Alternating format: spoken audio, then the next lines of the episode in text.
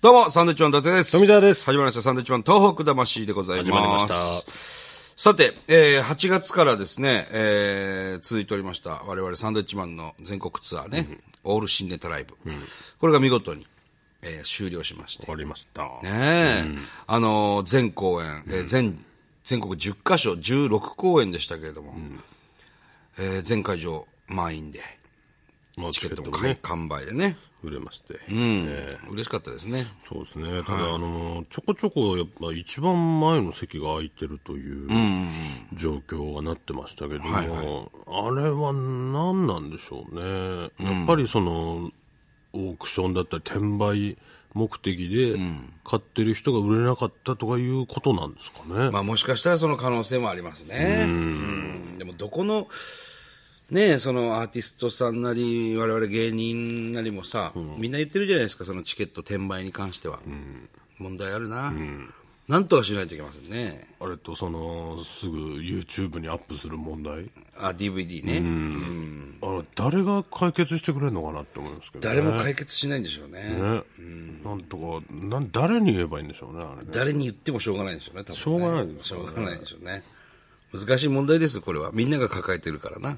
そうですね、みんなでルールを守っていかないとはいはいはい。ダメになってしまいますそうですね。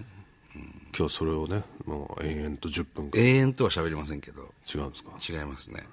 あの、ずーっとね、いろいろこうメールなんかもいただいてたんですけれども、いろんな方がこうゲストに来るから。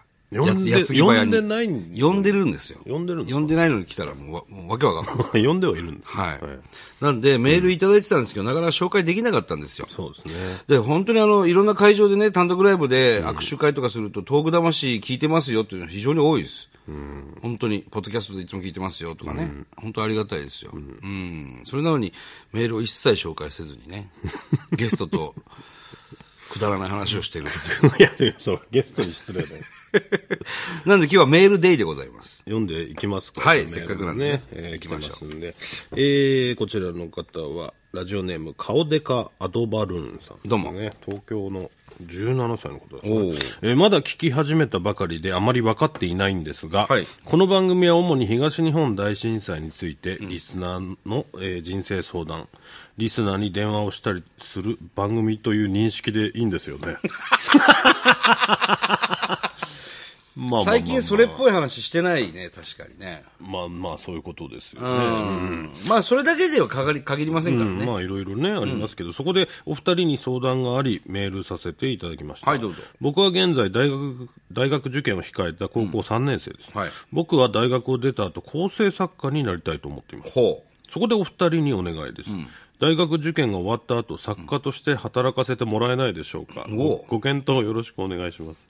ほう放送作家へえどういうことをしたいとかあんのかねいや、全然わかんないですけど、ね。構成作家ってもうそういうあれがあるんだね道がいや、まあまあ、うちにも作家いますし、ただ、いまいちあんまりよくわからないじゃないですか、僕らも作家って何そうそうそうどっからどこまでのことをやってんのかっていう。だから、まあ、このメール1枚でね、はい、じゃあ分かりました、ああー勤めてくださいというわけにもいかないですかまら、あもうもちろんねどういうこと書くのかなとかありますから、で基本的にあのこういったラジオの、あのーはがき職人とかが構成作家になってる人は非常に多いですよね、うんあとはまあ、学校とかもあるんでしょ、今。作家になるための、うんセンスとか天性的なものだと思うんですけどね、よく、だから、あの、なんか、ネタ書いて送ってくる人とかいもまいするねじゃないですか。あれ、ど、どうなんですかね、あれのね。いや、だから、我々に沿ったようなね、ネタを書いてきて送ってくれる人も中にはいるんですけど、沿ってない人が多いじゃん。まあ、沿ってない人がまあ、9割。 これよかったらやってください、みたいそうですね。で比較比較的年配の方が多いですな。ね。多いですね。うん70何歳の方とかね。ちょっと落語というか古典みたいな漫才だったりしますけど。なんか、じじいだったりね。そうそうそう。うん。でもそういう目標があるんだね。だから、放送作家とかで言うと、多分初代が高田文夫先生ですよね、きっと。と、あ、A 六輔さんとかになってくるんですか。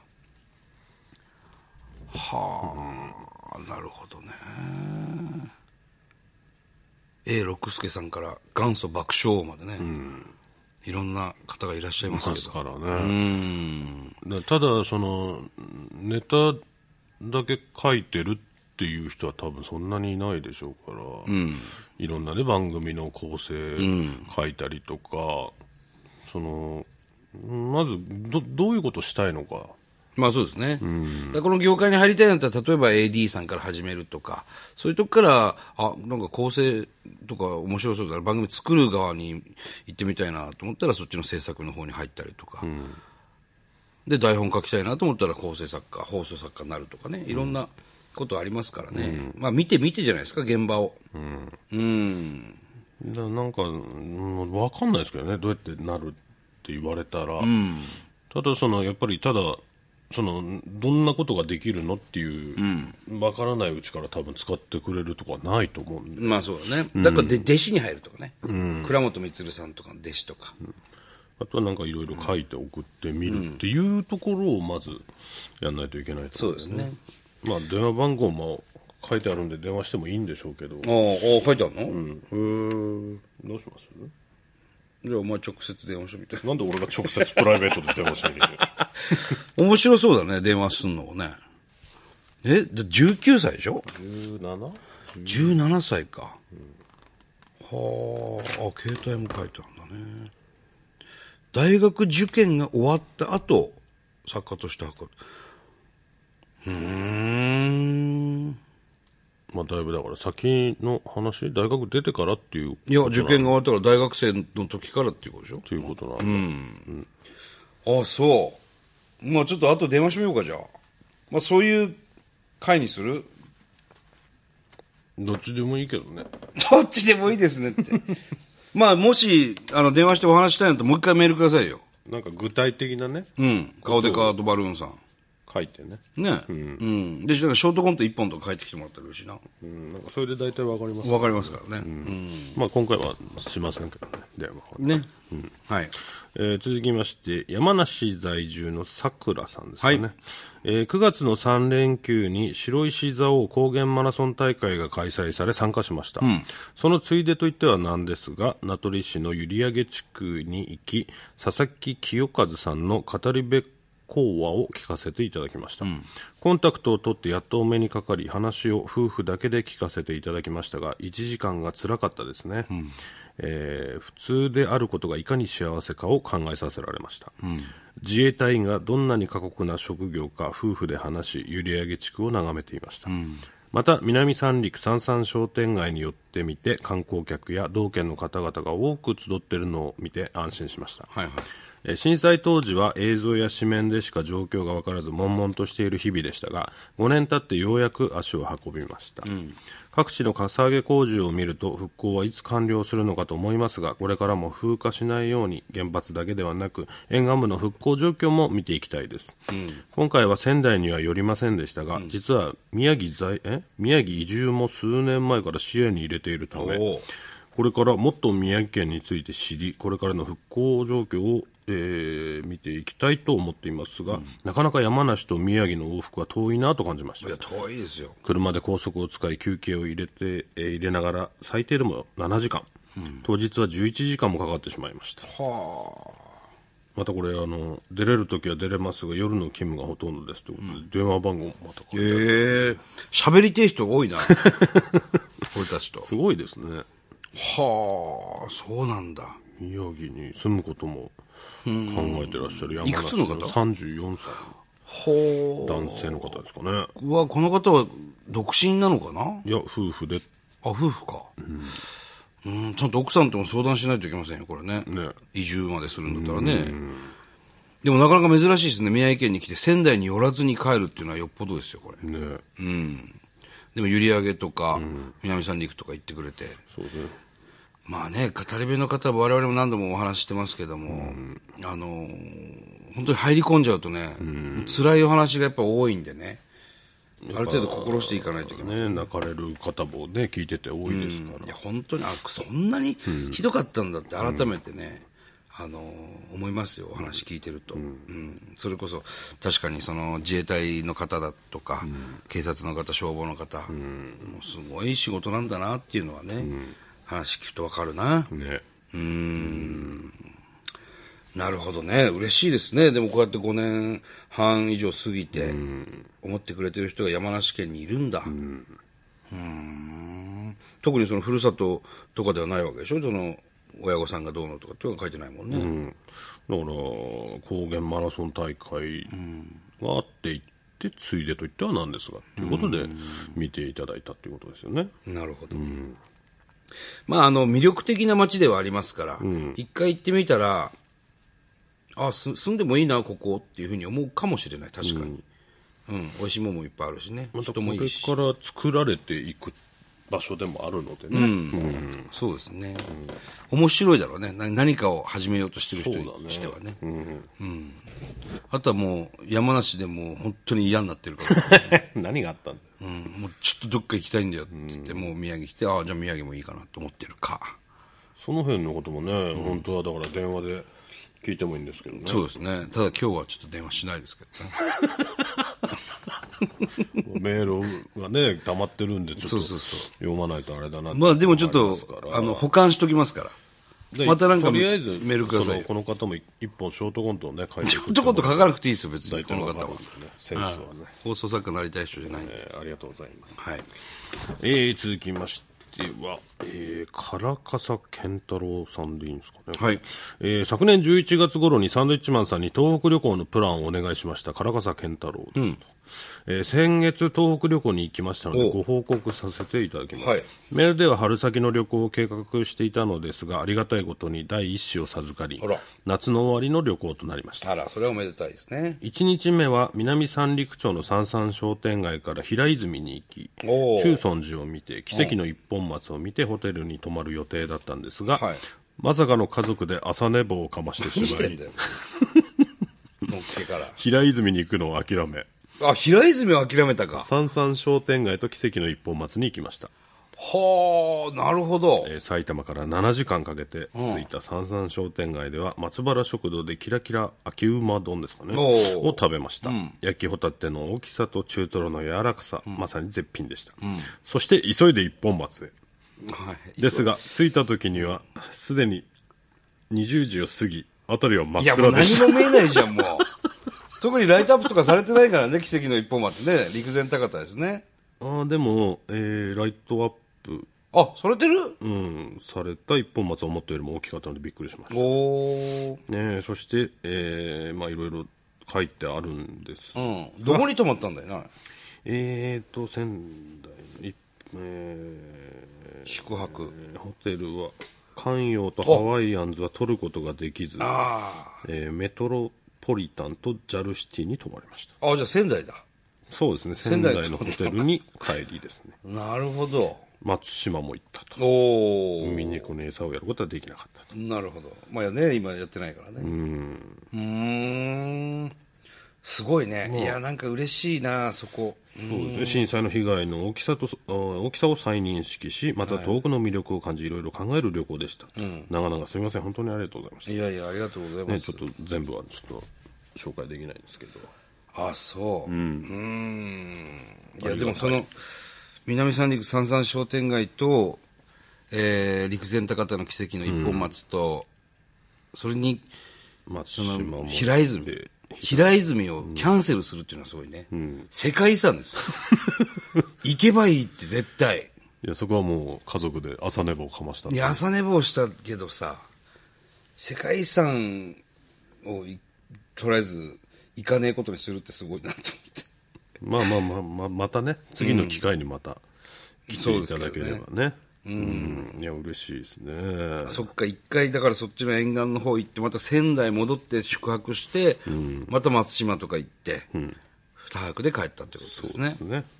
えー牛タンも食べたようですね。ああそうですか。あああ仙台城跡地、淡馬城青葉城もああなるほど、まああの辺行けばそっか時間ずもなんくなるわなだシェイクはとっても美味しかっいやあれうまいですよ本当にリットルで飲みたいやつですね、家族3人になって始めた旅旅行だったんですが、とても良い旅行になりましああ、よかったですたね。ね。まだ行けなかった場所がたくさんあるんで、また行きたいと。いや、ちょ嬉っしいとですねも、心残りなところあるね。その、平泉もしかり。やっぱり宿泊はさ、やっぱ温泉いっぱいあるんでね、温泉行ってほしかったなっていう、その、まあいいですよ、メトロポリタンでも。でも別にそのわざわざ仙台駅まで泊まる必要ないじゃないですか。まあ、だから取れなかったっていうことが、えー第一なんじゃないですか。取れなかったのかな、あと JAL シティ泊まってるわけですよね。関与とハワイアンズ取ることができなかったんですから。うんただほら、鳴子があったりさ、秋保があったり、いろいろあるじゃないですか。。まあでも取れなかったんですよ、そこはいや、全部は俺、取ろう、取りに行ってないと思うんだよね。いろいろね、うん考えてやりたいことと、いやわかるね、けど照らし合わせた結果、まあここだなっていうことでね、ビジネスホテルですからね、JAL シティとかね。もうもうそこはね、ああ、なるほど。俺がしおり作ってちゃんとやればよかったな。伊達旅行会社に委託していただければね。まあでもしょうがないですね、これ、まだだって次またあ、そっか行。けるっていうね、次また行こうよ、行けなかったとこにっていう希望を残しての、それでもだいぶ満足でしたという。まあまあ、もちろん、ね。ことですから、うんそのルートだことうね。いうのね、本当行きましたよっていう報告いただけるの嬉しいですよ。いや、嬉しいね。ちゃんと言ってくれたんだね。ねありがたいですよ。うんまたぜひ、えー福島、岩手なんかもね、すごくいいとこいっぱいありますから。ぜひ僕らもあのバスツアーなんかもやってますんでね。そうですね。一緒に行ってもいいしな。ねうん。本当に観光地あるからな、東北は。ああ、俺何回行っても飽きないもんね、あの、会津方面だとか。まあもちろんいわきのね、あの、スパリゾートハワイアンズも面白いじゃん、あそこ。まあね、子供なんか喜びます喜から、ね。ぶよ。年一で行きたいもんね、やっぱりね。うん。あと平泉もやっぱいいですよ。世界遺産になりますよ、そら。うん。いいとこいっぱいあるしな。海もあれば山もあるしな。小岩井農場もあるし。松島もこの間もね、つい先週行ってきましたけど。面白いとこいっぱいありました。オルゴール、オルゴール博物館、オルゴお前ールは衝撃だったな。ザ・ミュージアム。絶対行かないじゃん。行かないですよ。オルゴール博物館っていうのがあるんですよ、松行島かに、ね。ないでしょ、オルゴール博物あ館。のー環状線沿いにあるんですよ、でもう何回それこそ何百回とその前は通ってるんですよ車でうーんオルゴールいっぱい置いてあるんだろうなぐらいの、それが違ったよねあれは舐めてましたね。舐めてたねロケで行ったんですけど。行かないじゃん、オルゴール博物館まなあんてさ。まあまあまあいきなりそんなに言うなよずーっとずーっと営業してんだからい行やく人だだいっぱいいるどうせこうなのだろうなって思っちゃってたから。ところが、ね、中入ってびっくりですねまあ働いてる従業員の方も全員美人だし、もうそれはオーナーの趣味なんだろうけど見事に全員美人ね、ほんでその展示してあるオルゴールいわゆるあのー皆さんが思ってるオルゴールとはちょっと違うんですよゼンマイをこう回してねああ、もうちゃんちゃらおかしいです。とかいうまあもちろんそういうのもあるんですけどそな当たり前じゃないですか、そんな。エアーを使ったやつとか、あるんですよね。もう空気で。全部ね。もう何見てんだろうエアーを使ったって言っても多分わかんなわかんないいとかな思うんですけど、要はその自動演奏機、いろいろ、なんかあの、なんていうんですか、こういうアコーディオンがついてたり、太鼓がついてたり、自動で演奏できるやつのものすげえでっけえやつとか、うんパイプオルガン的な、昔な、なんかドイツだったり、の伯爵の家にあったやつの、その金持ちが持ってたような、そうそうそうすっげえでっけえ、そう。うん千万。うん、全万。うん千万で効かないっていうやつも。で、日本で言うと、日本最大級、今日本にある現存のものとしては、日本最大級のものが、実は松松島のザ・ミュージアムっていうところにあるんですよね。すごいよね。壮大だもんね。あの、演奏するとね。でオルゴールだけじゃないですからねドレスも展示してありますからはい。いや、とにかくね、あれはもうびっくりしたね。あんな、宮城、松島なんか俺らも詳しいはずなんですけど、ああいうまだ知らない施設があるんだと思ってね、ちょっと衝撃受けましたあね。とね漫画家のあ、漫画家の手代木さんね。手代木さん、い、はい。あのセイントセイヤ描いてる。今の「セイント・セイヤ」というか車田正美さんの次の「セイント・セイヤ」を書いて描いるてるの松島出身の女の子なんですよ。その人の実家がカフェをやってる。カフェ二郎っていうね。で、うまいんですよ、まあ、食事なんかも。で、そこの娘さんが、実は、セイントセイヤ今書いてんです。なんてそんな人いんの松島に、つって。びっくりしたよな。すごいね。子供がだってみんな漫画家さんとそうそう。役役者者役者さん。あと小俳優さ説ん家さそうそう。やってる。全員なんか芸能の世界に散らばって普通だったらね、カフェ二郎なんて行かないじゃないですか。る。なんで行かねえんだ、さっ きから。さっきから、お前。でも本当に、本当にもう、もう一回行ってって言ったら分かんないぐらい民家の、そうそうそう。民家、民家、民家、民家、カフェ二郎、民家、民家、民家みたいなところにあるんですよ。知らないもんね。行かないもんね。普かない通だったらあそこね。場所知ってても行かないよね。あんだけ行ってるとこでもまだまだそういうね、分からないところがあるんです。あるし、有名な人もそこから出てたんだっていうね。。そうそうそう無知ですね、我々は。むっちむちですよ。何にも知らないですね。もう無知です。本当すいませんで した。はい。もうこの10分番組、もう20分以上撮ってますけど。改めて無知だなっていう ね。ということでね、あのー、東北、皆さんもね、出かけてみてくいだろんなさとい。こありますから。しかし、あの、東北新幹線も取れないね、しチケットが。取れないですね。いっぱいですよ、どうすんのって言ってね、話したんですよ、俺、あの、北海道新幹線のコマーシャルやらせてもらうときに JR の方に、東北新幹線もっと本数増えないんですかと、いや、もうこれ限界なんですって言われて、東海道新幹線は10分に1本あるじゃないですか、東北新幹線って1時間に1本ぐらいのと時間帯も結構あるんです、ざらに、で、全部もう満ですよ、満。満ですよ。 いや、それ言われてもね、1000人ぐらいしかわからないでわすかかららないねですね。罰、罰、罰ですよ。もう、上演もできないぐらい罰。満席で。したら無理なんですよ、これと。これなんで無理なんですか限界なんですっていう話で、まあ話聞いたら、あ、なるほどなと思ったんですよ。これね、大宮駅、あるでしょ埼玉の。埼玉の大宮駅を通るのが、まあと東京駅からバッと行きますよね。東北新幹線、北海道新幹線、山形新幹線、秋田新幹線、北陸新幹線、えー、あっちの方、なんていうのいやみ右の方。長野新幹線。全部が大宮駅を通るわけですよ。で、そ、もう大宮駅がパンクなんですって。取んなきゃいいじゃん。なんでだよもう一回線路敷き直さなくちゃいけないじ止まんなきゃいいんじゃないのゃん。いや、止まん、止まる止まんないじゃないんだね、やっぱりね。いや、俺なんかあると思うよ、やり方。要するにターミナル駅が東京なんだけど、あの、本来はね、東京なんですけど、その大宮駅の線路、まあ、ホームがもうパンパン。もう常にそこがもう、誰、何かが止まってて、また出発して、何かが止まってて出発して。もう無理なんだって。いや、なんかあると思うよ。何があんだよ 本当にそんだけ西でできるんだったら、西はな西はだって実は一本なんだよね東海道新幹線っていう新幹線しかないからうんだからもう行ってこいなんですようん、それが大宮駅でいろんな新幹線が交わるから、東北新幹線の本数はもう伸びないというでもなんかあると思う何けがあるどんだもう無な。理ないですよそれ以 上、やりようあると思うけどな。うん、大宮経由じゃないツールを作るしかないよねそうそうそうなってくるとね、いや、だからね、乗り遅れたりするともう1時間待たなくちゃいいけけなないかホーっムでねたりするから、ね、しょっちゅう東北行く身としては、いや、なんでこれしかないんだろうってまあまあ思いますよね、思っちゃうんですけどもね。そうそうそう。なかなかね、難しいんでしょうね、増やすのはね。うんやりようあると思うけどね。ねえっつってんの。